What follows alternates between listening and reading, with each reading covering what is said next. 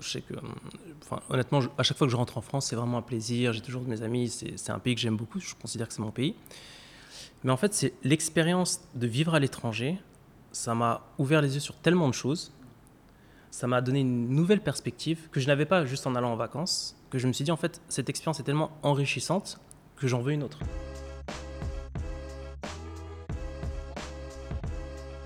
Euh, avant que tu m'en parles, je ne connaissais pas. Mais euh, maintenant, je recommande à, pas mal de mes amis parce qu'en fait, comme tu dis, le mentorat, je pense que c'est, euh, donc au sens vraiment large, comme ce que je venais de, dire précédemment, c'est clé. Hello, hello, hello la communauté, ici Malik de Choosy Mentor. Euh, content de revenir vers vous. Beaucoup, beaucoup de mal avec la régularité dernièrement, mais, on s'accroche. toujours beaucoup de beaux projets, de belles personnes en, perspective qui viendront bientôt sur Choosy Mentor et j'ai hâte de vous les présenter. Euh, aujourd'hui, euh, je reviens vers vous avec euh, un épisode sur, sur le monde de l'assurance. Alors, pas tant sur le monde de l'assurance que sur, sur, le rôle de Chief of Staff, Executive Assistant dans certaines boîtes. Aujourd'hui, on parlera avec Tamsir, Généraux Guinard, que j'ai rencontré au détour d'une conversation sur LinkedIn. Hein. Euh, on avait, moi j'avais déjà euh, spoté son profil par des, amis d'amis. Et puis bah, un jour j'ai contacté sur LinkedIn et Tamsir a, généreusement répondu. Euh, on a pris un café, on a, on a bound, on a créé, enfin on s'est compris sur un certain nombre de, sujets d'intérêt commun, sur le MBA, sur, sur, sur, nos ambitions personnelles. Et, euh, et bah, en fait, on a, on a calé cet enregistrement-là. Euh, c'était une reprise un peu de mes enregistrements en, présentiel. Je suis allé chez Tamsir euh, pour, pour, enregistrer cet épisode-là que, que j'ai pris énormément de plaisir à, l'enregistrer et à discuter avec Tamsir. on parle de beaucoup de choses. Tamsir, il, a, il, a grandi entre la France, le Burkina Faso, euh, donc des allers-retours en tête de pays. Il a étudié bien sûr en, France et au, Burkina. Ensuite, il est, il est, allé au Canada pour faire ses études supérieures, euh, où, euh, où, il nous explique le momentum, hein, où il a un peu pris conscience du fait qu'il faille, qu'il faille préparer son avenir, donc il est devenu un peu plus sérieux au Canada dans ses études. Euh, il a choisi la gestion de projet, donc il a fait euh, différents programmes. Je, vous aurez le temps de les découvrir pendant l'épisode, je vais rien vous spoiler. Euh, ces différents programmes-là au, Canada avant de faire ses stages au, au, Burkina et de finir par bosser, de commencer sa carrière à Alliance Assurance du coup en France où il, où il a rejoint les équipes transformation euh, sur différents programmes qui touchaient à l'ensemble du groupe. Euh, et il a eu une opportunité, alors son projet c'était ça a toujours été de rentrer en Afrique. Et, et, l'opportunité a rejoint l'ambition. il a rejoint l'Afrique, la Côte d'Ivoire, un pays que bah, vous entendrez, hein, est totalement satisfait d'être rentré en Côte d'Ivoire et, pour le moment pas dans un autre pays, mais peut-être qu'il aura d'autres expériences, on verra bien. Euh, donc sur, une mission de transformation, de déploiement de la transformation qui avait été pensée euh, au niveau du groupe sur les filiales en Afrique. Et maintenant, euh, il, a rejoint le cabinet de Mme Delphine Traoré, qui est la CEO régionale d'Alliance Africa.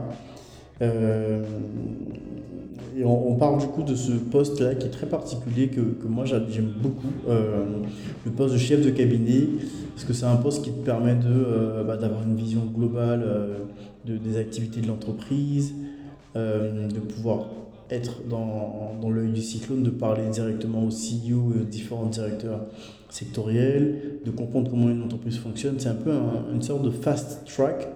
Dans certains, certaines zones, on appelle ça bras droit, notamment pour les startups, on te dirait bras droit du CEO ou chief of staff ou executive assistant. Mais c'est un poste qui a, qui a énormément d'intérêt, qui permet de décharger euh, l'esprit du CEO euh, euh, pour qu'il se concentre sur, bah, bah, sur les projets un peu long terme et, que le, chef de cabinet, chief of staff, puisse régler les problèmes court terme, voire moyen terme, et le décharger de, de sujets qui vont qui, qui, enfin, ne méritent pas qu'ils prennent trop de focus, trop de temps du, CEO. c'est un poste qui, qui, est en train de se définir. certains, certains parlent de, parlent, pardon, de PMO, Chief of Staff, Exec Assistant. Mais euh, super intéressant d'avoir le, le, retour de Tamsir. Euh, on parle aussi de son installation en Côte d'Ivoire, comme je vous l'avais dit. Euh, et donc voilà, voilà content de, revenir vers vous. Les projets continuent sur le volet formation. J'en ai, donné quelques-unes là dernièrement, notamment M Studio, mais aussi en one-to-one, donc du coaching plutôt. Et continue toujours les activités de mentoring euh, donc plutôt business mentoring pour des, pour des, chief, enfin pour des euh, CEO de start-up ou euh, pour des plus jeunes dans, dans, leur projet de carrière. Donc n'hésitez pas à me contacter. et puis bah, nous, on va essayer de se concentrer un peu prochainement pour faire des, des épisodes. On va commencer des, des, épisodes vidéo, certainement. J'ai trop hâte de le faire. Euh, Shootout à Entrepreneur Set of Africa qui marche de fou avec Kaï Lumumba et et Moulay Tabouré, c'est un peu le modèle qu'on veut répliquer sur la, les, vidéos. La, partie audio continuera bien sûr, mais euh, voilà, on, voudrait, euh, on voulait avoir les deux modèles et moi je vais euh, vous donner du contenu un peu, un peu moins storytelling, mais un peu plus quali, adresser des sujets sur des, des, périodes un peu plus courtes. Et vous, vous donner mon point de vue sur bah, problem solving and decision making, sur des biais comportementaux, sur le nudge, sur différents sujets qui touchent au métier du consulting et que, que, bah, j'aimerais vous partager et voir ce que vous, vous en tirez et surtout euh, pour moi être un, driver de business quoi que les gens euh, bah, puissent venir me avoir prendre du consulting euh, sur la base de ce que de ce que je partage. Donc on verra bien tout ça. Je vous souhaite une bonne écoute. Content de revenir vers vous. Et, et je vous dis à très vite. Salut salut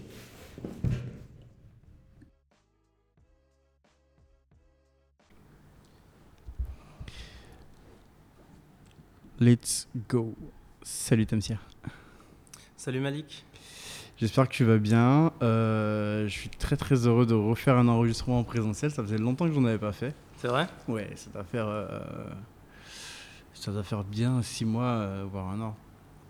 Et d'enregistrer à Abidjan. je vais te laisser te présenter, nous dire, nous dire qui tu es, ce que tu fais globalement.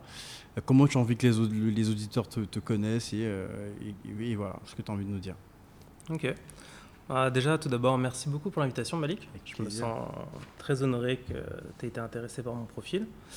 Euh, donc, moi, je m'appelle Tamsir Généraux Guillard Schmidt. Je suis né en France, donc français, mais euh, mes origines, je suis burkinabé par ma mère et italien par mon père. Euh, je travaille dans le domaine de l'assurance chez Allianz, et euh, je dirais que euh, euh, j'ai vécu sur trois continents, donc que ce soit la France, sur le continent africain, que ce soit au Burkina Faso quand j'étais plus jeune, et maintenant en Côte d'Ivoire, parce que là mhm. on, on, fait cette émission en, en Côte d'Ivoire. Et j'ai passé aussi une grosse partie de, de mes années, notamment étudiantes, euh, au Canada, à Montréal, qui est aussi un peu une de mes villes de cœur. Ok, très bien. On va commencer euh, chaudement sur la Côte d'Ivoire. Euh, donc, premier pays d'Afrique où tu. Enfin, peut-être pas où tu travailles parce que je crois que tu as déjà fait des stages euh, avant, mais où tu décides de t'installer euh, vraiment. Est-ce que. Alors, sans, sans, trahir le parcours, parce qu'on va revenir sur ton parcours, okay. tu peux nous dire un peu ce qui a drivé ton, ta volonté de revenir, enfin, de t'installer, pas de revenir. Et. et comment tu, comment tu le sens quoi, depuis que tu es là? Je crois que ça fait bientôt plus d'un an. Oui, ça fait un peu plus de deux ans maintenant. Deux ans même, ok. Ouais. Euh, alors, je pense que ce qui m'a donné envie de venir donc, en Côte d'Ivoire, mais en toute transparence, euh, quand avec ma femme on a décidé de, de venir s'installer en Côte d'Ivoire, on avait à peu près, je dirais, trois destinations en tête. Okay. Euh, on avait le Ghana, donc Accra, Abidjan et Dakar. Donc l'idée c'était quand même d'être sur l'Afrique de l'Ouest. Euh, on voulait des villes qui étaient assez quand même cosmopolites, qui, qui étaient aussi dynamiques d'un point de vue économique, pour pas qu'on ait le sentiment que ça soit un, un step back dans nos carrières. Et après, je dirais que c'est aussi un peu des, des, opportunités qui se sont présentées, qui ont fait qu'on est arrivé à, à, Abidjan. Mais en fait, si d'autres opportunités s'étaient présentées à, à Accra, on serait à, à Accra. Accra. Et, euh, et mais du coup, ça c'était euh, sur le plan, de- enfin, en, en- en amont de- du choix. Maintenant que le choix est fait et que tu es installé, est-ce que ça- tu, tu dirais toujours ça? Est-ce que tu dirais que euh, euh, Abidjan a quelque chose de particulier dans, dans le parcours et dans le fait que vous soyez installé Ou bien euh, potentiellement, si demain une opportunité à Accra ou à Dakar se présenterait, euh, vous- enfin, tu y réfléchirais direct Alors, euh, bon, c'est vrai que nous, on n'a pas d'attache, dirais, familiale en Côte d'Ivoire. Mhm. Mais, très clairement, on est tous les deux très heureux de ce choix-là. Et je suis content qu'on soit à Abidjan parce que, en fait, je trouve qu'à Abidjan, souvent, on peut avoir. euh, J'avais une perception de ce qu'on me racontait, de ce que je voyais dans les médias, euh, qui était une ville africaine, mais voilà, mondialisée, cosmopolite, dynamique. Mm. Et en fait, j'ai vraiment pas été déçu. Ok. Et ça, c'est. Donc, du coup, euh, voilà, on se, on se projette en Côte d'Ivoire, on s'y plaît bien. Et professionnellement aussi, c'est un, vrai, un vrai hub, notamment pour l'Afrique de l'Ouest. Donc, c'est sûr que non, aucun regret sur ce choix-là. Et je recommande très chaudement. Ok. Euh, alors, on va revenir du coup sur toi, ton parcours. Tu as dit que tu étais né et avais grandi euh, principalement en France. Euh, donc, plutôt, est-ce que tu peux nous raconter, on va, enfin, rapidement, hein, mais en retournant sur tout quoi, bac S, qu'est-ce que, est-ce que tu étais bon élève? Comment ça se passe Et, et, ben, un peu, ce que j'aime bien poser comme question, c'est de savoir l'impact que ton l'enfance que tu as eue avec tes parents a, a sur l'ins- a eu comme incidence sur la personne que tu es devenue aujourd'hui en fait. D'accord. Euh, si je parle un peu de mon, dire, enfance, donc moi j'ai grandi à Paris, 19e arrondissement, dans un, déjà dans un environnement très multiculturel. Euh, ma mère est, est artiste, elle est euh, chorégraphe, réalisatrice, actrice. donc j'ai depuis tout petit baigné dans le milieu des arts, j'ai côtoyé des danseurs, des musiciens. Donc j'ai vraiment été dans une, dans une famille, d'ac- d'ac- enfin une famille, je dirais, d'artistes. Mon père euh, biologique avec qui j'ai une très bonne relation est aussi musicien, côté italien.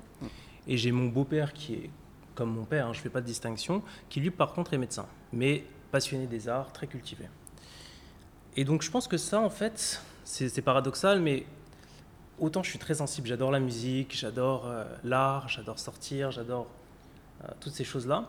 Mais en même temps, je pense que j'ai aussi peut-être un peu ce côté où j'ai vu aussi la, la difficulté que c'est d'être un artiste. Mm. Et en fait, ce qui m'a peut-être poussé à cibler des. à m'intéresser à des professions que, qui sont peut-être plus stables. Ok. Alors c'est vrai que. Enfin, je tombais dans la science par hasard, mais quand j'y réfléchis rétrospectivement, je me dis qu'en fait, on peut difficilement trouver des métiers, euh, je dirais, plutôt safe, comme Mm. l'assurance. Euh, donc, ouais, donc je pense que ça, c'est un point important. Après, sinon, collège, lycée, euh, c'est intéressant, c'est que j'ai fait, voilà, j'étais dans des, j'ai fait mon, mon collège en, en ZEP, donc zone d'éducation prioritaire. Mhm. J'étais un élève moyen. Et après, j'ai fait mon lycée dans, dans les beaux quartiers de Paris, donc euh, dans le Marais. Euh, et c'était aussi, donc là, c'était très bourgeois, mais c'était aussi une super expérience. Mm. Je n'étais pas forcément un très bon élève. J'ai d'ailleurs redoublé ma seconde. D'accord. J'étais un peu dissipé, j'aimais un peu trop faire la fête. C'était le côté, hein, je dirais, artiste de ma mère. Et euh, en fait, donc, quand j'ai redoublé ma seconde, ensuite, on est parti, mes parents sont partis s'installer au Burkina Faso. Donc, je les ai suivis. Ok. Ils, sont, ils y sont d'ailleurs toujours. Et euh, je dirais que le fait d'avoir redoublé, euh, avant, je me reposais beaucoup sur mes acquis. J'avais plutôt des facilités à l'école, mais j'étais vraiment pas travailleur. Je dirais même un petit peu paresseux si je, je suis totalement honnête. Et euh, je dirais que voilà, après ma deuxième seconde, j'ai commencé à me remettre euh, un peu plus sérieusement aux études. Donc j'ai fait un- une série scientifique, euh, première S, bac S. J'ai eu avec, je pense, une petite mention. Et euh, en fait, je pense que le fait d'être allé au Burkina Faso, donc j'y allais régulièrement. J'ai toujours eu un contact avec le pays d'origine, mon pays d'origine, donc celui de ma mère. Mais en fait, il y a une vraie différence entre y aller en vacances, voir la famille, les cousins, et vivre. Mm. Et donc le fait de vivre en Afrique pendant deux ans et demi, ça m'a, je ne sais pas si c'est ouvert l'esprit, mais en tout cas, ça, j'ai eu la certitude que je ne voulais plus rentrer en France pour mes études, puisque c'était ça un peu le plan avec mes parents. On partait au Burkina, je finissais mon lycée au lycée français, et ensuite je revenais donc à Paris, euh, tout naturellement pour euh, voilà, prendre mes études, faire un, un parcours un peu classique. J'étais intéressé par la médecine. D'accord. Comme, euh, Mon père est médecin. comme ton père, donc, oui. donc j'aimais bien. Après, il me décourageait un petit peu. Bon, voilà.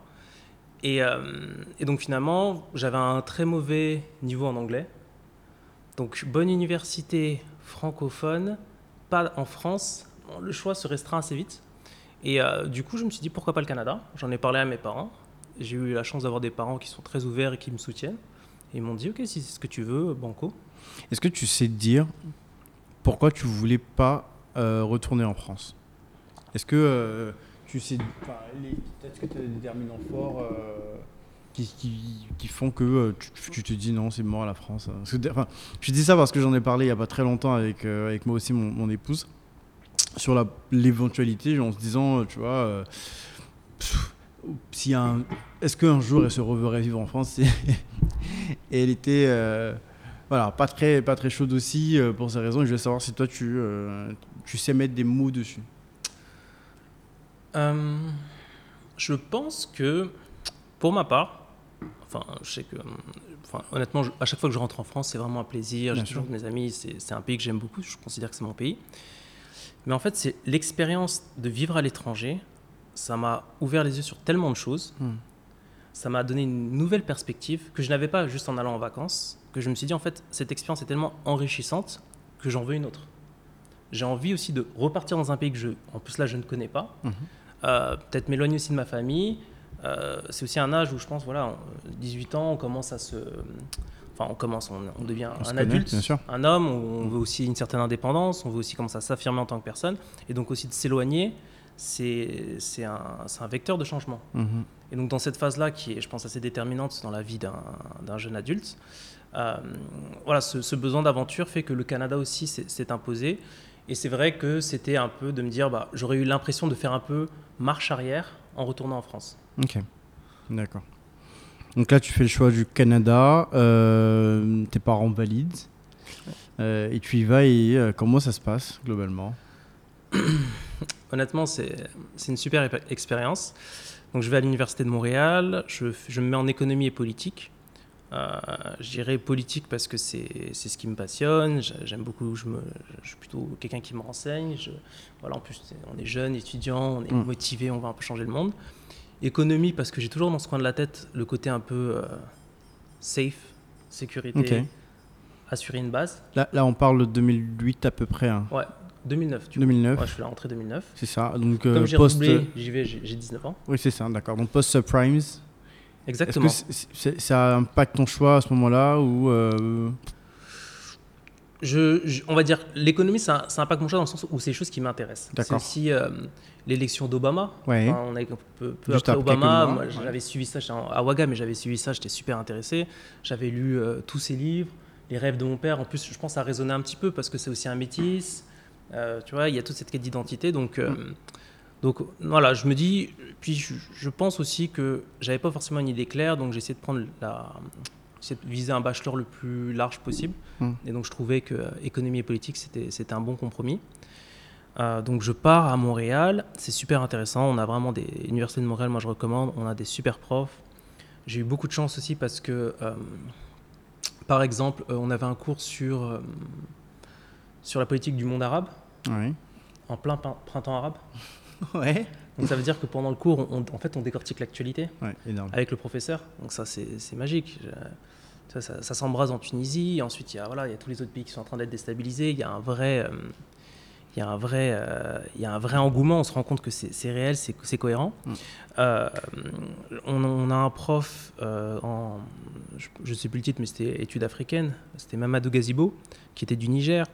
Qui était, euh, et peu de temps après, il y a un coup d'État au Niger. Il part au Niger pour euh, superviser la- la rédaction de la nouvelle constitution. Énorme. Donc en fait, c'est ça, c'est un truc, c'est une belle expérience. Je pense que j'ai eu de la chance, c'est que j'ai eu des cours qui étaient, euh, qui m'ont permis de, de façonner ma façon de penser, mais qui m'ont, qui ont aussi permis de, de me donner des clés pour lire l'actualité en temps réel entre guillemets. Ouais. Et j'ai aussi eu, on a eu le, ce qu'on a appelé ceux qui ont étudié au Canada à cette période le- vont s'en rappeler, ce qu'on appelait le printemps d'érable. Donc c'était les, les grèves étudiantes.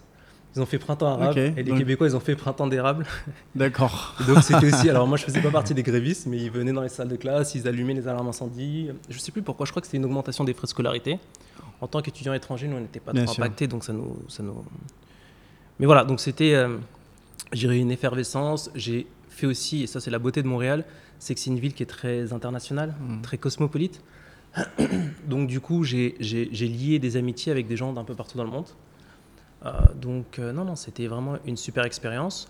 Après, je dirais que d'un point de vue académique, euh, là encore, j'ai pas, j'ai pas honnêtement été un, un excellent élève. Je m'assurais toujours quand même pour faire le, le minimum et m'assurer de voilà de pas rater mes cours, mais j'étais pas non plus, j'avais pas forcément une, une grosse motivation et je pense que c'est aussi très lié au, au fait que euh, à la fois j'avais pas une idée claire de ce que je voulais faire, donc j'avais pas forcément de direction. Deuxième chose, je le pense, euh, j'en ai jamais parlé avec mes parents, mais je pense que c'est le fait aussi que voilà, mes parents me payaient mon école, ils me payaient aussi mon loyer, ils me donnaient mon argent de poche entre guillemets. Donc en fait, j'avais pas de d'incitatif vraiment à, À, me- sortir de ta zone de confort. quoi. Voilà, j'étais dans une zone de confort où en fait une vie d'étudiant qui était très agréable. Et donc j'en ai bien profité, c'était c'est des super années, j'ai des, des souvenirs magnifiques. Mais je pense que euh, je ne me suis pas challengé Hmm. par rapport à ça. Honnêtement, c'est le constat que je fais euh, sur cette première partie, du, en tout cas mon premier cycle universitaire. Donc là, tu fais le bachelor en, en économie politique. Exact. Tu reviens au Burkina faire des stages quand même. Tu restes Voilà. toujours connecté, ok. Donc là, déjà, au bout d'un moment, je, alors je fais des petits jobs d'étudiant, euh, tu vois, travailler en centre d'appel, des, des choses comme ça. Ensuite, il y a un moment où je commence à un peu à... Dans ma tête, je commence à me dire, mais faut quand même ça fini, commence, il y a quelque chose qui commence à me gratter. Donc, je finis mon bachelor, je fais pas grand-chose. Je pars en vacances, je voyage un peu, je fais la fête, je m'amuse en fait. Mm.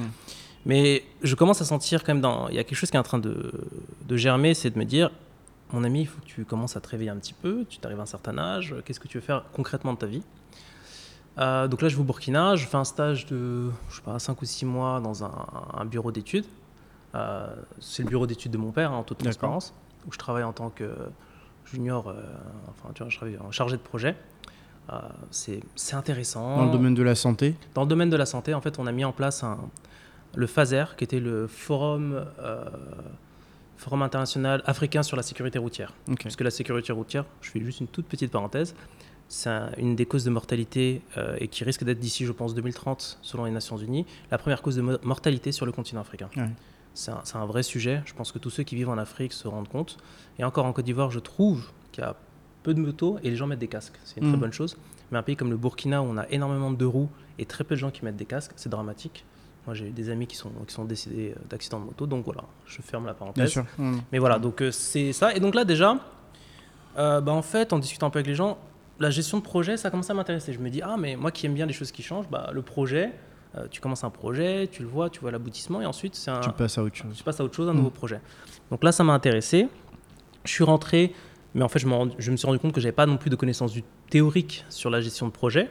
Et donc, du coup, c'est là que je me suis inscrit à HEC Montréal sur un certificat en gestion de projet. Et donc là, euh, je me suis mis tout de suite dans un, un autre mood parce que j'avais commencé à avoir une direction. Et là, pour le coup, ça a commencé vraiment à.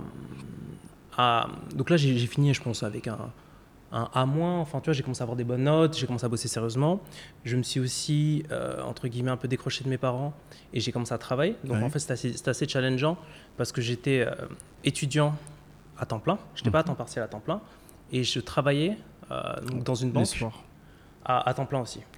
Donc ça veut dire que je pense que je commençais le boulot chez Capital One à, à 7h30 ou 7h45. Je finissais, donc on finit tôt au Canada, je sais pas, à 16h45 ou 17h, à peu près. hein, je, je, je rentrais chez moi, j'avais une heure pour me reposer un petit peu. Et ensuite, à 18h, je, je partais faire les cours euh, du soir à HEC Montréal. Je faisais mes 3 heures de cours. Je rentre, il est euh, 22h. Faut que tu bosses un peu, faut que tu révises des Bien choses sûr. et tout. Pour après te réveiller à 6h, Reprendre le- 5h30 pour ensuite repartir bosser. Euh, et puis les week-ends, tu bosses. Donc du coup, euh, ça a été intense, mais en même temps, ça a été gratifiant et ça m'a permis aussi de me, je pense, de, de me, voilà, de me challenger et j'en avais vraiment besoin. Hmm. J'ai dû aussi un peu m'isoler parce que du coup, c'est exigeant. T'as plus le temps de trop voir tout le monde, de faire la fête parce que j'aime bien. hein. Enfin, tu vois, j'avais un, un bon, bon cercle d'amis et tout. Euh, mais ouais, ça a été une bonne expérience. Et donc, dans la foulée, ensuite, je sentais que j'avais vraiment besoin de m'éloigner de Montréal. Euh, mais en même temps aussi pour des questions financières. en tant que Français au Québec, en fait, on paye très peu cher. Les, les- Les et ça, c'est l'avantage du Canada. Alors, ça a changé maintenant pour le premier cycle. Et je crois que c'est toujours le cas pour le second cycle. Mais donc, du coup, je voulais euh, faire un, un MBA. Et donc, je suis parti à l'Université de Laval, donc au Québec, Toujours. donc la ville de Québec, où là encore, je payais comme un Français. J'avais des sessions à 1500 dollars la D'accord. session. C'est- Pour un tout. Pour un MBA. Donc, alors j'ai fait, donc il y a plusieurs sessions, mais donc sur une année, je payais 3000 dollars. Ok. C'est peanuts. Donc, euh, et là, c'était vraiment intéressant. Et, euh, et j'ai un moment qui m'a marqué, enfin, marqué, c'est un grand mot, mais qui a une phrase qui m'est restée c'était un cours sur le leadership. Euh, et euh, c'était une prof super intéressante, une, Canadienne, j'ai oublié son nom, euh, mais qui avait dit une phrase, je crois, premier, premier jour de son cours. Elle avait dit le leadership, c'est la cohérence entre la connaissance de soi, où on veut aller et ce qu'on fait pour y parvenir. Hmm. Et en fait, ça, ça a résonné en moi parce que je m'étais dit, je pense que je me connais plutôt bien. Je suis quelqu'un qui, on va dire, assez connecté avec euh, qui il est. Ah, Je peux faire des introspections. J'avais plein de rêves, plein d'idées. Quand je discutais avec des amis, ah, je veux faire ci, je veux faire ça. Et en fait, je me suis posé, mais est-ce que je suis cohérent dans mes actes? Est-ce qu'aujourd'hui, par rapport à mes objectifs de, de carrière, etc., est-ce que je fais vraiment des actions pour y arriver? Est-ce que je suis cohérent? Hmm. Et je me suis rendu compte que je ne l'étais pas forcément. Et donc là, vraiment, ça, là encore, ça, ça continue à mûrir et j'ai continué à, à vraiment, je dirais, voilà, m'investir dans mes études, commencer à, à réfléchir, à, à me développer, réfléchir à des initiatives, etc. Hmm. Donc voilà, à peu près pour. euh, Donc tu finis le MBA et euh, là tu pars en, tu, enfin, tu bosses au Canada ou tu pars directement en France? Parce que je crois que tu retournes en France à un moment donné. hein. Exactement. Donc voilà, toutes mes expériences au Canada, elles se sont faites entre mon bachelor et mon MBA. Dès que j'ai le MBA, euh, donc pour des raisons personnelles, euh, je voulais me rapprocher de l'Europe. Alors j'étais dans une logique où à la base je voulais faire un, un- plutôt un VIE, mais j'avais ma, ma compagne à l'époque qui est ma femme aujourd'hui, qui elle était à, à Genève. Vous êtes rencontrés au Canada? Non, non, ça c'est Ah, une une histoire. histoire. qui- on peut Ok, faire un bon. tout, un tout autre épisode là-dessus. D'accord. Mais ouais, long story short, voilà, donc du coup, euh, même si j'avais déjà cette envie d'entrer en Afrique, euh, pour des raisons voilà, personnelles, ça avait plus de sens de, de- de me rapprocher en Europe. Et donc du coup, j'ai décidé de retourner à Paris. D'accord. Et en fait, euh, peu, à- peu après mon, mon MBA, je pense un ou deux mois après, j'ai trouvé un, un poste de chef de projet. Euh, Donc c'est un MBA en gestion stratégique de projet, donc j'ai trouvé dans le domaine de projet chez Allianz. Euh, donc je suis rentré chez Allianz pour la simple et bonne raison que c'était une entreprise qui avait une- un footprint en Afrique. Hmm. Et moi, c'était un peu mon critère, parce que honnêtement, j'avais une touche, je crois, j'étais chez un euh, Hygienco, les terminales de paiement, mais je ne savais pas si c'était présent en Afrique. Et donc, je m'étais dit, dans un coin de la tête, je m'étais dit, tu sais que tu vas entrer en Afrique, mets-toi, mets le plus de chances de ton côté. Et cible une entreprise, tu sais, au moins, ils ont, ils Ils ont des bureaux en Afrique. sont- exactement. Donc, je rentre chez Allianz et, euh, et j'y suis toujours. Ok. Euh, alors, donc, de manière un peu concrète, euh, donc tu rentres chez, chez Allianz, tu passes sur des métiers de pure assurance, tu rentres sur des métiers de gestion de projet en tant que chef de projet. ou- Enfin, vas-y, ainsi. Si, euh, Ouais, alors non, du coup, j'ai pas du tout touché à l'assurance. Euh, je rentre chez Allianz en tant que chef de projet à la direction financière et je travaille sur des projets liés à la comptabilité. Donc, c'est notamment sur SAP. En fait, on a fait notamment euh, tout ce qui est dématérialisation des factures, mise en place du. JET, gestion électronique de documents. Mhm. Donc, en gros, c'est euh, Alliance France, donc c'est Alliance France hein, qui reçoit énormément de factures. Mhm. Et l'objectif, c'est qu'en fait, ces factures-là soient envoyées à un prestataire externe qui va les numériser. On a une JET qui va commencer grâce à un OCR, tu vois, à capter des métadonnées. Et en fait, les comptables, ils vont juste avoir la partie qui a vraiment de la valeur ajoutée, je dirais, qui est de faire un peu l'analyse et puis faire la venti- ventilation dans SAP. Donc, c'était un, un processus d'automatisation. Donc, j'ai travaillé sur ce projet-là, j'ai travaillé sur de la RPA. Ouais, euh, donc Robotic Process Automation. Automa- automation. Euh, voilà, donc c'était vraiment des projets, euh, je dirais, euh, d'optimisation des manières de faire d'alliance à ce moment-là. Et Donc tu te familiarises en même temps forcément avec les assurances, avec les différents produits, avec la manière dont ça fonctionne. Euh, Alors, je dirais que cette partie-là, c'est quand j'ai changé de poste au sein d'Allianz. ok, Parce que comme j'étais dans vraiment euh, dans une direction, enfin support, tu vois, finance, finance pure. en fait, on touche pas à l'assurance. En plus, j'étais, c'était, pardon, j'étais vraiment en finance, comptabilité. Donc, honnêtement, le travail que je faisais, j'aurais pu le faire dans une entreprise automobile euh, ou de gérer au moins de services. Donc, à ce moment-là, je n'ai vraiment pas eu de, de contact avec l'assurance. Et d'ailleurs, quand je parlais d'alliance à des amis ou dans, mon- dans ma sphère personnelle, on commençait à me poser des questions sur l'assurance et je leur Et- disais souvent, vous connaissez mieux l'assurance que moi. J'ai même pas de produit d'assurance. J'étais vraiment très mauvais à ce niveau-là. Est-ce que, parce que, enfin je dis ça parce que, enfin en consulting, euh, j'ai jamais fait de SAP, euh, mais beaucoup de gens trouvent ça euh, dur enfin, quand je dis dur, pas dur, enfin, dur certainement euh, au métier, mais dur à rentrer dedans, quoi. Euh, pas, pas, évident euh, comme, comme outil, pas évident comme mission. Bah, en fait, c'est que c'est très. SAP, c'est la grosse machine. Bien sûr.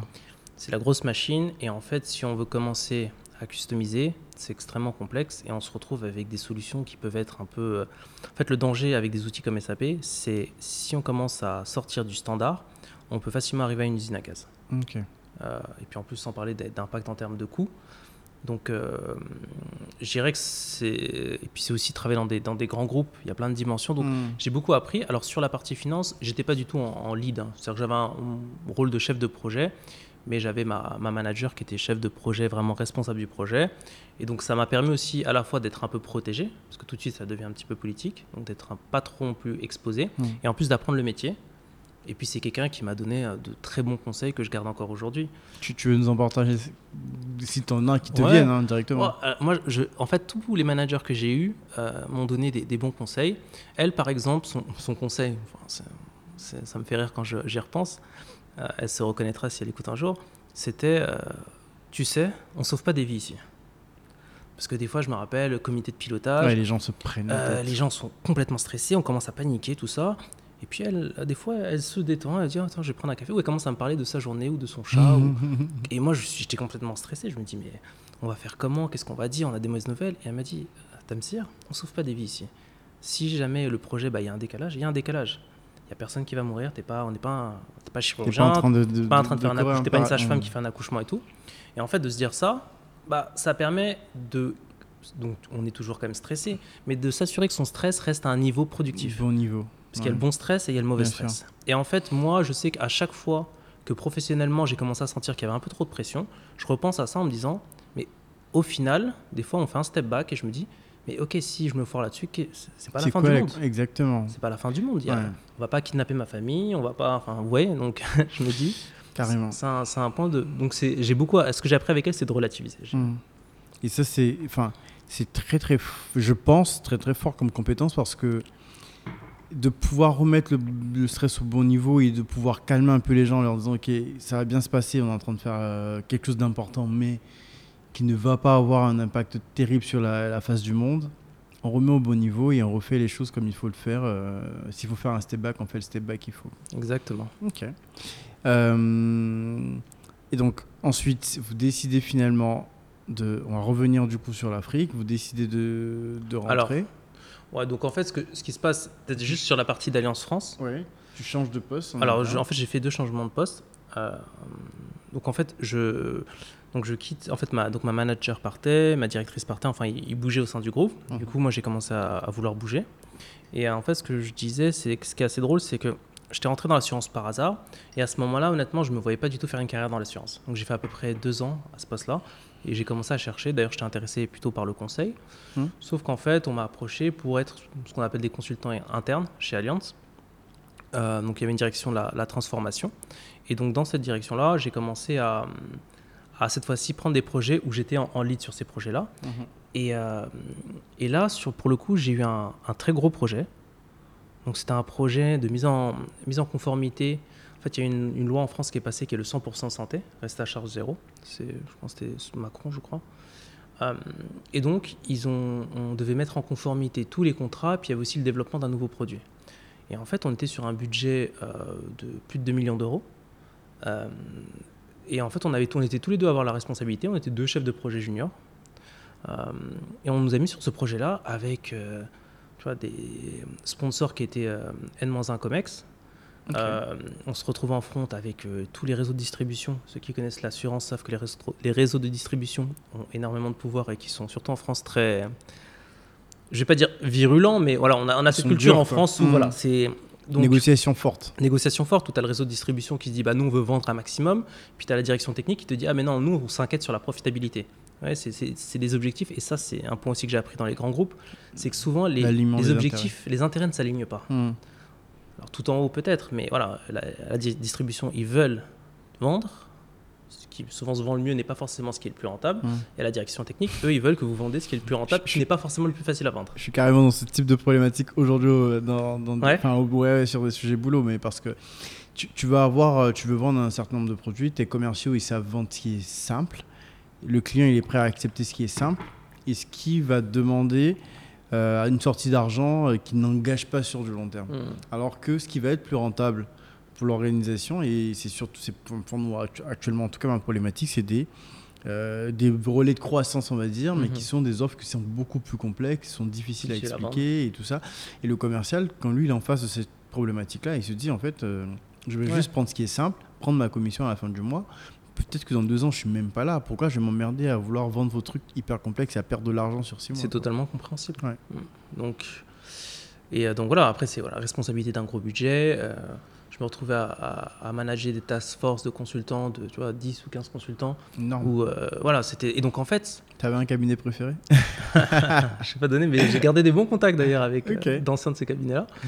Et euh, non, non, et ça a été vraiment une expérience euh, très enrichissante et qui me fait penser à une phrase que m'a dit un de mes mentors quand j'étais en, en Allemagne là récemment, qui m'a dit quand tu prends un poste, si tu es prêt pour le poste, c'est que c'est pas le bon poste. Ok. Il me dit si tu prends un poste et que tu sens, tu sens que tu es prêt pour prendre ce poste-là, et ben tu prends la mauvaise décision. Ouais. Il faut que tu prennes un poste pour lequel tu n'es pas prêt pour lequel tu vas, en- tu me permets l'expression, tu vas en chier, je suis désolé hein, pour la vulgarité, mais tu vas souffrir pendant peut-être six mois, euh, suer sang et eau, euh, parce qu'en fait ça veut dire que tu vas progresser réellement. Hmm. Et euh, du coup, pour le coup, ça a vraiment été cette, euh, cette, cette expérience-là. Ça a été extrêmement difficile. Moi, j'ai essayé, je fumais avant, j'avais essayé d'arrêter de fumer pendant ce projet-là. Ça a été une très mauvaise idée, parce que j'ai recommencé forcément. C'était voilà, beaucoup de stress, beaucoup de pression, euh, travailler pendant des heures pas possibles et tout. Mais euh, à la fin, on s'en est sorti euh, peu au prou. Et donc, du coup, ça m'a permis euh, de continuer à travailler sur des projets. Et ce qui était important aussi, et ça, c'est peut-être un conseil que je peux donner à des gens qui, qui travaillent en France, qui sont plutôt au début de carrière et qui sont intéressés à potentiellement retourner en Afrique, c'est en fait de ne pas hésiter à, à essayer de se positionner sur des sujets qui permettent de se d'ouvrir un peu des passerelles. Hmm. Et par exemple, par rapport à ça, euh, j'ai euh, voilà donc en fait moi après j'ai commencé à, à faire le maximum pour me positionner sur des projets qui étaient internationaux. Et en fait, euh, un des derniers projets que j'ai fait au sein d'Alliance France, c'est un projet donc de transformation qui est déployé par Alliance Group à travers pour toutes les entités du groupe. Et en fait, euh, donc quand ma femme a trouvé un, un poste en Côte d'Ivoire et que moi j'ai commencé à chercher, donc j'ai cherché en dehors de la boîte, mais j'ai aussi cherché au sein de la boîte. Et ben en fait, j'ai eu un, un effet d'aubaine où euh, ce projet de transformation sur lequel j'avais travaillé en France devait être lancé en Afrique, Afrique. pour la région Afrique. Et donc Alliance Africa recherchait quelqu'un, un- un- un- quelqu'un pour piloter ce, ce programme. Et en fait, donc vu que j'avais déjà eu cette expérience-là, ça s'est fait assez naturellement. D'accord. Ok. Donc, euh, et ça c'est un croisement de, à la fois du fait que ta femme trouve dans le bon pays, parce que Ouais. du coup tu as, tu, tu as rejoint toi, on va arriver en même temps sur cette, euh, cette partie-là. Tu as rejoint Madame Traoré, Delphine Ouais. Traoré, qui est plutôt connue euh, ici, qui est CEO d'Alliance Afrique. exactement. Euh, et qui du coup est venu te chercher pour piloter un peu ce programme-là en tant que chef de cabinet. C'est ça. Alors, j'irai venir me chercher. Je sais plutôt moi qui suis allé pousser à sa porte. hein. Mais elle avait ce besoin. Donc, du coup, ça s'est fait très vite. D'accord. Elle avait ce besoin-là. Et moi, je, voilà, j'ai commencé à chercher. Et donc, c'est vrai que c'est toujours bien, je pense, de, quand on, on est intéressé par une destination ou un type de projet, de, pousser, de mettre toutes les chances de son côté. Après, on va pas se mentir, il faut aussi, comme tu l'as dit, un alignement des planètes. Mhm.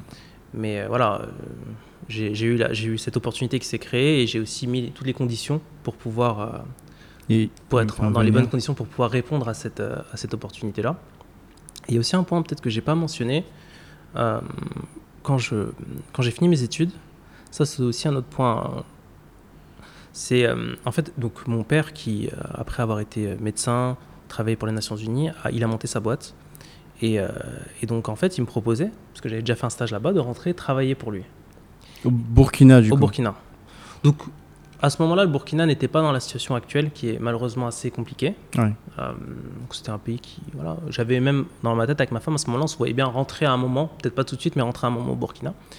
Et en fait, euh, je me suis posé la question, c'est de me dire, est-ce que si je rentre tout de suite comme ça et travailler pour mon père, est-ce que je vais pas après avoir à un moment ou à un autre une crise de confiance de me dire, mais qu'est-ce que je vaux vraiment sur le marché? Qu'est-ce que en fait, quelle est ma valeur et, et du coup ma confiance en soi. Mm. Et c'est pour ça que du coup j'ai- refusé et je me suis dit voilà, je vais tenter euh, entre guillemets avec mes propres euh, moyens, Moyen en voir attendant. qu'est-ce que j'arrive à faire.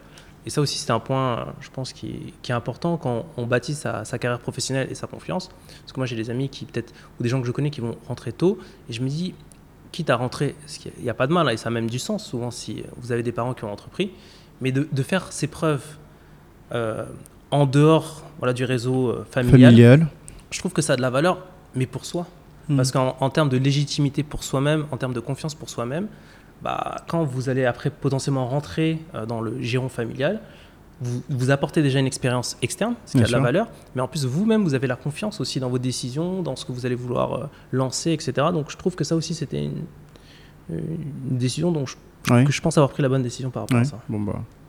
Enfin, faut être à l'aise avec cette décision. C'est le plus important. Je pense que les deux, euh, les deux choix se, se justifient en fonction du moment. Enfin, tu vois, quelqu'un peut se dire aussi euh, de rentrer dans l'entrepreneuriat euh, comme premier poste en Afrique, c'est challenging aussi. Tu vois. Enfin, donc je pense que les le chemin mental de la prise de décision ou de, du refus de ces décisions-là compte énormément et, et- et- et le plus important après c'est de se sentir à l'aise avec ça. quoi. Exactement.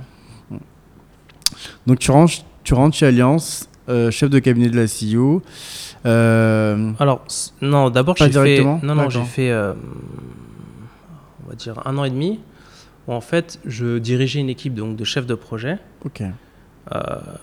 Donc, j'étais manager. Ça aussi, c'est un, un des avantages qu'on a quand on bouge en Afrique, c'est quand j'ai quitté Alliance France, j'étais pas manager. Hmm. Et en arrivant, je suis passé à la classe supérieure, qui m'a permis d'être manager. Et donc, j'avais une petite équipe hein, de chefs de projet, 4 ou 5, dépendamment des moments. Au niveau du groupe, Af- Donc, enfin, du de la groupe région. Afrique. Voilà, donc Oui. nous, on travaille vraiment donc, on- basé à Abidjan, mais j'aurais pu être basé au Maroc ou au Kenya. Ok. Et donc, on, on a déployé ce programme dans euh, Maroc, Sénégal, Côte d'Ivoire, Cameroun, Ghana, Nigeria, Madagascar, dans sept pays, et, et Kenya, donc huit pays. Donc, on a déployé ce programme dans, dans les huit pays, euh, ce programme de transformation sur lequel j'avais travaillé en France. Pardon. Pour rentrer, enfin, rentrer en détail rapidement, hein, pas pour perdre les gens, mais pour ceux qui sont intéressés par les projets de transformation, c'était un rollout, un, un déploiement euh, d'un outil ou d'un projet qui était déjà fini, donc c'était plutôt sur la phase conduite du changement, ou bien il y avait encore des intégrations techniques, euh, tout ça qu'il fallait euh, piloter. Alors, en fait, c'était un projet de transformation, je dirais, qui se fait en amont. Ça veut dire qu'en assez simplement, c'était une première phase d'audit. Donc, en fait, d'audit de l'ensemble des filiales par rapport aux standards qui ont été définis par le groupe. Mm. Et en fait, ce qui était intéressant, et là où j'ai beaucoup appris, c'est à ce moment-là où j'ai commencé vraiment à comprendre la science, c'est qu'en fait, c'est un audit qu'on faisait sur la partie sales, Mhm. donc comment on vend les produits, les courtiers, les agents. Un audit sur la, la partie product, donc le Mhm. déploiement, comment on développe des produits, euh, quels sont les différents produits, etc. Sur la partie operation, donc euh, voilà, les opérations, hein, et sur la partie claims, la gestion des sinistres. Donc en fait, sur ces quatre principaux modules ou j'irais piliers, on a fait un audit de toutes ces filiales-là pour les situer, en fait un gap assessment, pour les situer par rapport à La cible. la cible définie par le groupe. Et ensuite, la deuxième étape, donc, qui était là plutôt transformation au niveau stratégique, c'est d'aider les filiales à monter un plan Bon. qu'elles doivent valider avec le groupe pour close the gap. Donc, bien entendu, surtout en Afrique où, parce que c'est peu- c'est aussi un peu le challenge qu'on a hein, dans les groupes internationaux implantés en Afrique, c'est que notamment sur la science, c'est pas du tout les mêmes niveaux de maturité, c'est pas Bien du tout sûr. les mêmes moyens. Donc, les standards définis par le groupe euh, en Allemagne Faut les adapter. voilà, il faut donc le, le niveau A, il est très difficilement atteignable, mais voilà, c'est de, de se tendre vers ça. Et donc ça, ça a été une très très belle expérience. Le projet donc ensuite s'est terminé, et c'est là où j'étais approché pour le poste d'exécutif assistant. Ok. Et sur les. Alors, vous avez certainement dû le faire en termes de KPI. Est-ce que vous, vous arrivez à voir euh, l'évolution, euh, la variation de chiffre d'affaires en positif par rapport à, à l'atteinte de ce projet-là? Est-ce que c'est quelque chose qui est palpable? À la fin, vous pouvez dire aux, aux gens vous avez fait cet effort-là, vous voyez, on arrive à vendre mieux, donc à améliorer notre chiffre d'affaires de tant, euh, tel type de pourcent. Alors, en toute transparence, je dirais la réponse c'est non pour la simple et bonne raison que le projet s'est arrêté. Donc en fait, la, en fait, la partie donc audit a été terminée, la partie plan stratégique était terminée. Donc ensuite, là, on, on devrait être rentré dans l'implémentation. Ok. Sauf qu'on est dans un contexte particulier Mhm. donc d'une fusion qui est en train d'avoir lieu. Donc du coup, en fait, tous ces plans-là ne vont pas forcément être appliqués ou peut-être qu'il y a des choses qui seront réutilisées, mais en tout cas, on ne peut plus utiliser ça comme baseline hmm. parce qu'en fait, toute la structure organisationnelle d'Alliance va changer. A bouger, ok. Donc alors en France, par exemple, c'est des choses qu'on pouvait mesurer. Mais là, sur ce qu'on a fait en Afrique, malheureusement, ça n'a pas pu être le cas. ok. À cause de, de ça. Et donc tu passes euh, donc, en, tant que Chief of Staff, donc nouveau poste. C'était une création de poste ou ça existait déjà? Euh, Alors je crois qu'elle avait... Non, on peut dire que c'était une création de poste. Euh, elle avait eu un, une collaboratrice qui avait un en théorie un poste un peu similaire, mais je pense que ce n'était pas vraiment le cas, mmh. juste avant que j'arrive. En tout cas, quand moi je suis arrivé chez Alliance Africa, elle n'avait pas d'exec, donc comme tu dis, c'est vrai que c'est un, c'est très, ça dépend beaucoup de la culture d'entreprise, ce type de poste-là. Comment toi tu le comment toi tu l'as modelé, parce que du coup c'est une création de poste, vous le modelez à toi et, et, enfin, et à Mme Traoré. Euh, comment est-ce que vous le modelez? Comment Qu'est-ce que tu mets comme substance? Je sais qu'en France, ils ont fait une association des chief of staff. Je sais ah pas si tu as vu. Ouais, Je ne savais pas. D'accord. Euh, parce que c'est un poste qui est un peu, qui est un peu nouveau. Moi, j'ai failli en prendre un euh, en Afrique du Sud avec, avec une coéducation. Eric, si tu nous écoutes. et finalement, ça s'est pas fait. Donc moi, c'est un poste qui m'intéresse, mais parce que j'ai l'impression que c'est c'est pas une coquille vide mais c'est enfin, vous le modelez un peu euh, à toi euh, et, et, à la personne à qui on reporte sur comment est-ce qu'on fait, qu'est-ce qu'on met dedans, euh, et toi, comment est-ce que toi tu le modèles? Hmm. Je suis totalement d'accord avec ce que tu viens de dire, et je pense que tu as bien résumé la situation. En fait, c'est un poste qui peut être tout et rien à la fois. Et en fait, dans son nom, on parle d'exécutif assistant. Donc en fait, tu peux te retrouver, en fait, dépendamment de la relation que tu vas nouer avec l'exécutif, hmm. Euh, si jamais il n'y a pas une relation de confiance, ça, devient une coquille vide. Hein. Ça peut être, tu peux te retrouver à devenir un personnel assistant. Hmm. Un personnel assistant, c'est vraiment quelqu'un qui va manager son, calendrier. Ou alors, euh, à contrario, si jamais euh, bah, tu montres que la personne peut te faire confiance, que tu es capable de mener des sujets, bah, là, du coup, tu peux te retrouver sur des sujets qui sont stratégiques, qui sont, qui sont vraiment cruciaux pour l'entreprise et avoir vraiment, à la fois en termes de visibilité, en termes euh, d'impact, euh, un, vrai, euh, un, un, vrai impact sur, sur hmm. l'entreprise. Donc, moi, pour mon cas, je ne sais pas si Delphine nous écoute, mais je pense qu'on a plutôt une, bonne relation. Et honnêtement, c'est, j'ai beaucoup de chance d'avoir une, une manager comme elle. C'est un vrai leader qui a aussi, je pense, je sais pas si c'est. En tout cas, j'ai pas forcément connu beaucoup de personnes qui sont à son niveau, mais en tout cas qui arrivent à, garder cet aspect humain. Euh, et je trouve que ça, c'est une de ses grandes forces. Ça se, ça, se voit. Un... Alors, moi, je la connais pas du tout, mais ça se voit un peu sur, euh, sur sa manière de communiquer. Mmh. Bah, du coup, euh, elle est cohérente. Et je pense que ça, c'est le point important dans le leadership, c'est qu'elle est cohérente. Sa manière de communiquer, c'est pas quelqu'un qui va communiquer comme ça. En tout cas, c'est mon appréciation mmh. personnelle, hein, vraiment mais elle, est comme elle communique, elle est vraiment euh, humaine, euh, accessible, easygoing. Donc, euh, donc du coup, ça me permet d'avoir en fait une, une, une, vue déjà transverse sur l'entreprise, sur les enjeux de l'entreprise. Et ça, pour quelqu'un qui ne vient pas du milieu de l'assurance, mais qui veut donc comprendre comment fonctionne le business de l'assurance, dirais de A à Z. Hmm. Petit clin d'œil à notre euh, slogan Alliance. euh, c'est euh, un, un, poste super. Et c'est des postes qui sont des tremplins parce qu'en fait, ça vous permet à la fois, euh, donc, comme je disais, d'avoir une vue transverse, d'avoir un accès privilégié à l'information, parce que du coup, vous avez accès à beaucoup d'informations qui arrivent directement au CEO, d'avoir une exposition euh, auprès euh, au niveau du top management dans, dans l'organisation. C'est-à-dire que moi j'échange quotidiennement avec euh, bah, les différents CEO dans les filiales. Hmm. Ça échange sur des sujets, etc.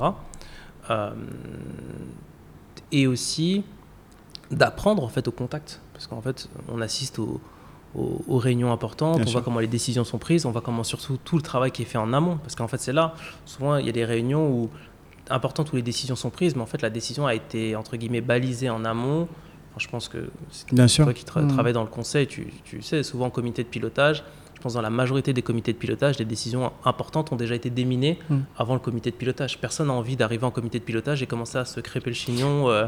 Et, et, quand c'est pas fait, ça devient une horreur.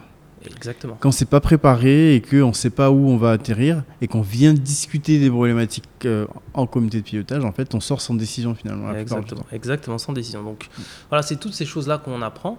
Après, c'est aussi un poste qui est aussi un peu difficile parce qu'il y a, du coup, on est plus exposé. Mhm. hein, et dans les grosses organisations, qui dit exposé dit, euh, voilà, il y a un peu de politique, donc il faut faire attention. Absolument. Et, euh, et je dirais le der- dernier point, c'est, tout cas dans mon cas, l'avantage, et ça c'était aussi un peu ce que j'avais en tête, c'est que je voulais avoir un poste en Afrique, mais qui me permette de garder un- quand même un pied sur l'international. Mhm. Donc je passe par exemple beaucoup de temps à travailler avec le, le groupe à Munich. Donc ça permet de ne pas se faire non plus oublier, parce que c'est un peu le risque en fait en, en venant en Afrique, si tu viens par exemple dans une filiale locale, à moins d'avoir un poste de DG ou de DG adjoint, bah, très les, peu vu, hein. les boss en, en truc, c'était plus dans le radar en fait, tu, tu disparais des radars. Alors que là, en restant au niveau de la région et sur un poste comme euh, le poste d'exec, ça permet de rester aussi, de garder son réseau au sein Mm. d'Alliance France, au sein du groupe, etc. Ok. Je sais que, enfin, à l'époque, quand on en discutait, Eric euh, donc Pignot de d'Enco Education, il le, il le concevait comme, il disait euh, gatekeeper. En fait, En fait, le CEO, il est en lien avec tous ses directeurs, donc Mm. toi, les directeurs de région, mais aussi les directeurs régionaux euh, des différents métiers, des RH régionales, euh, directeur risque régional et compagnie. Et en fait, tout le monde lui remonte plein de problématiques et euh, il n'a pas souvent le temps de, de pouvoir trier et savoir qu'est-ce qui monte, qu'est-ce qui monte pas finalement, euh, qu'est-ce qui est priorisé, qu'est-ce qui est dépriorisé et travailler sur toutes les questions de culture d'entreprise. euh, sur des questions de transformation en interne, des manières de fonctionner, caler tous les templates euh, de remontée d'informations, comment est-ce qu'on remonte l'information à la, à la CEO, comment est-ce qu'on lui fait un executive summary pour pas qu'elle ait à lire euh, 10, euh, 10 pages? Donc il y avait il y a tout ça. Et il y a aussi, tout, comme tu disais, la partie politique parce que quand tu vas déprioriser les sujets du DRH par rapport au sujet du directeur financier et c'est toi, euh, tout jeune, chief of qui va le faire, voilà, il va, il peut-être s'il n'a pas suffisamment euh, la maturité, malheureusement ça arrive, hein, euh, euh, de, prendre du recul, de te dire ok c'est son boulot, il est obligé de le faire et qu'il il le garde une dent. Il faut savoir aussi déminer ces sujets-là. Ces sujets-là. Non, je- je- là encore, je trouve que tu, tu résumes bien la situation. Euh, et je dirais, euh, voilà, pour moi, parce que j'ai en plus, euh, j'ai aussi d'autres d'autres collègues qui sont maintenant, je dirais même des amis qui ont des postes aussi similaires. Et quand on parle, ou qui ont eu des postes similaires, quand on parle un peu de nos expériences, on se rend compte qu'il n'y a pas une expérience qui se ressemble. Et ça aussi, c'est la beauté du poste. Donc, tu, tu mentionnais par exemple là, tu vois, DRH, etc. Moi, par exemple, et je pense que c'est par, de par le contexte organisationnel que nous avons au sein d'Alliance et par d'autres éléments, je dirais vraiment internes, je vais faire ce rôle un peu de gatekeeper, beaucoup plus sur les sujets euh, IT, opération, tu vois. Euh, alors que peut-être que euh, voilà, j'ai mon collègue qui, est, qui pourrait, ou ce que tu disais, Vamchenko, qui va être très culture d'organisationnel, ressources humaines, etc. Ce sont peut-être ces sujets-là où l'exécutif aura besoin d'avoir quelqu'un qui pourra, voilà, parce qu'il y a beaucoup de. et faire un peu ce, ce tri-là, où par exemple, voilà, je vais avoir des gens qui. Des regional exécutifs, quand ils ont une décision qui doit être prise, ils ont peut-être envoyé un email, on leur a pas répondu parce que voilà, Mm. bah, ils vont peut-être passer par moi parce qu'ils vont me dire ok ça c'est vraiment urgent.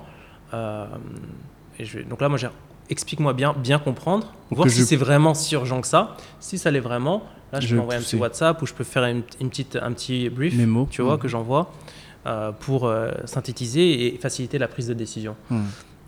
Donc euh, c'est clair. Et puis ce qu'on apprend aussi beaucoup, c'est euh, voilà, c'est en termes de rythme de travail, c'est très intense. En termes de d'efficiency, de d'efficience et de euh, et de, de se dire que là encore, il y a, il y a en fait tellement de, de couches.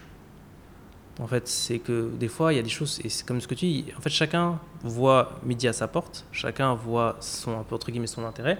Donc, du coup, tout le monde a ses priorités. Carrément. Et donc, en fait, et le CEO, lui, il est un peu au-dessus de tout ça. Mais donc, en fait, tu vois un peu, tu as cette vue-là qui est intéressante, mais aussi qui est. euh, Tu comprends aussi euh, comment ça peut être compliqué euh, de manager une entreprise euh, aussi grosse qu'une entreprise comme Alliance, en fait. C'est- Tu te c'est dis, c'est un, boulot de dingue. C'est Mm. c'est un boulot de dingue. Et pour arri- arriver à naviguer à travers tout ça, il faut à la fois des compétences techniques, parce qu'il faut pouvoir comprendre quand on te parle, mais des Mm. compétences, compétences techniques sur un peu tous les sujets.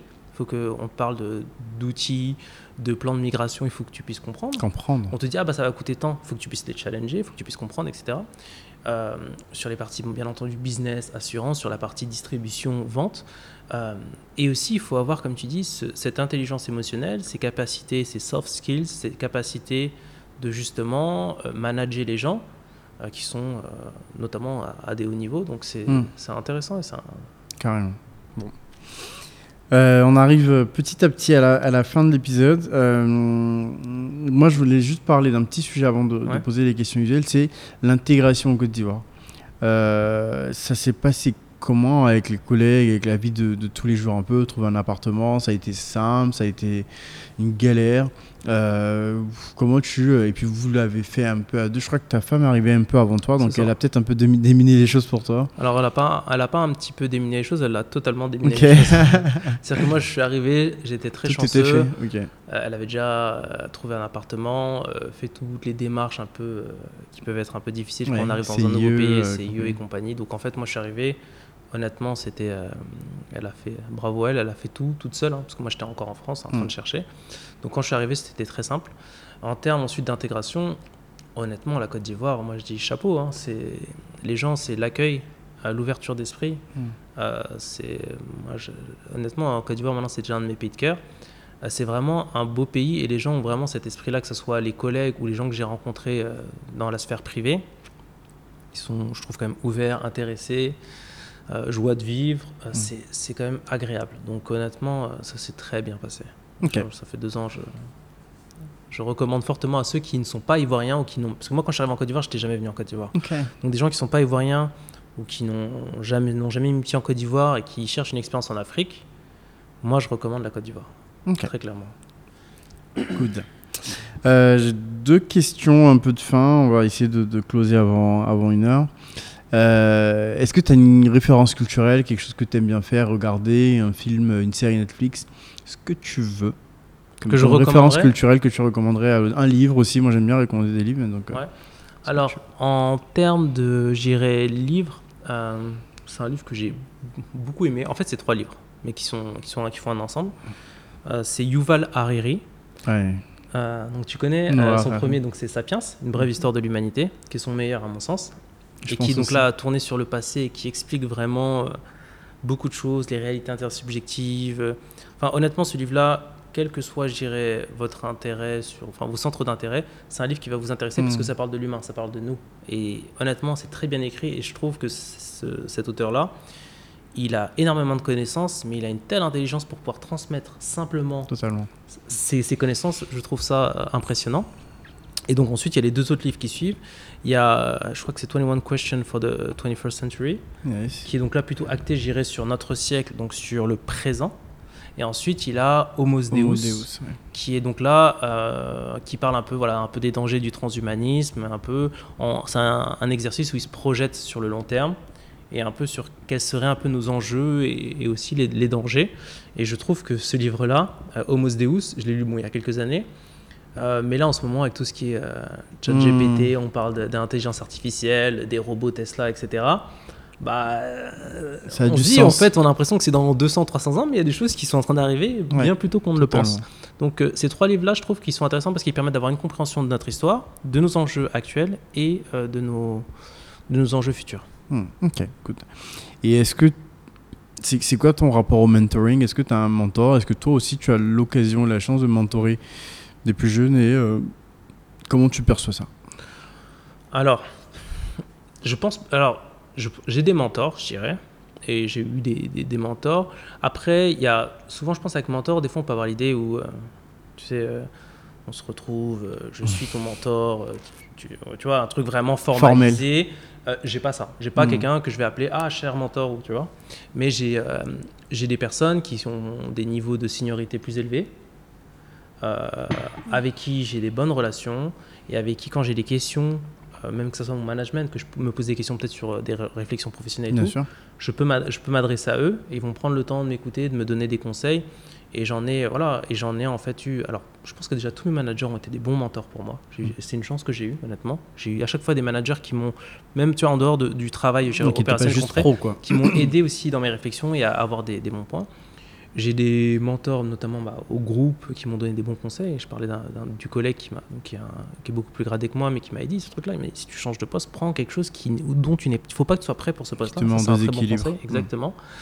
Et j'ai aussi, euh, j'irais, des, des mentors qui sont pas tant sur la partie professionnelle, mais plutôt sur la partie, c'est-à-dire ça peut être des amis, mmh. mais qui ont aussi plus d'expérience que moi de la vie et en fait, donc, du coup, c'est toujours intéressant d'écouter. Et quand j'ai des questions, je peux leur poser, ils vont me donner leur avis. Ça ne veut pas dire que je vais forcément le suivre, mais en tout cas, ça va forcément m'aider dans ma réflexion. Donc moi, je considère que c'est une forme de mentorat. C'est du mentoring, bien sûr.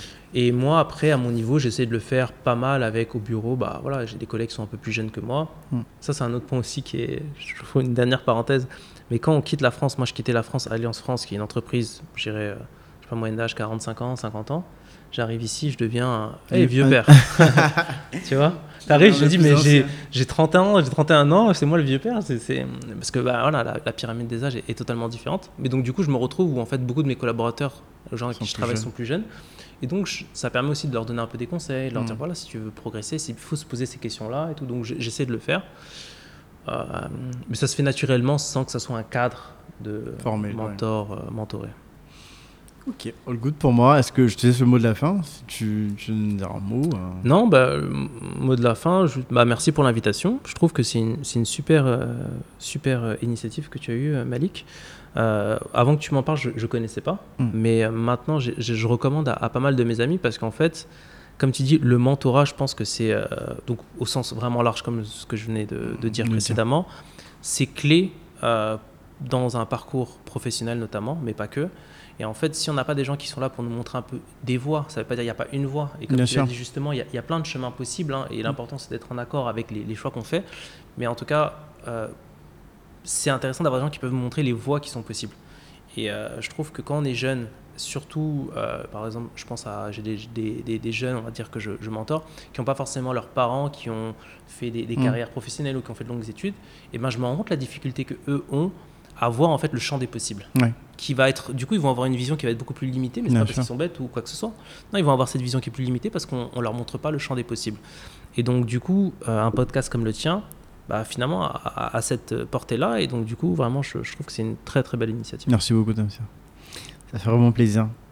Merci à vous pour l'écoute et euh, je vous dis au prochain épisode. Merci à tous. Salut à tous.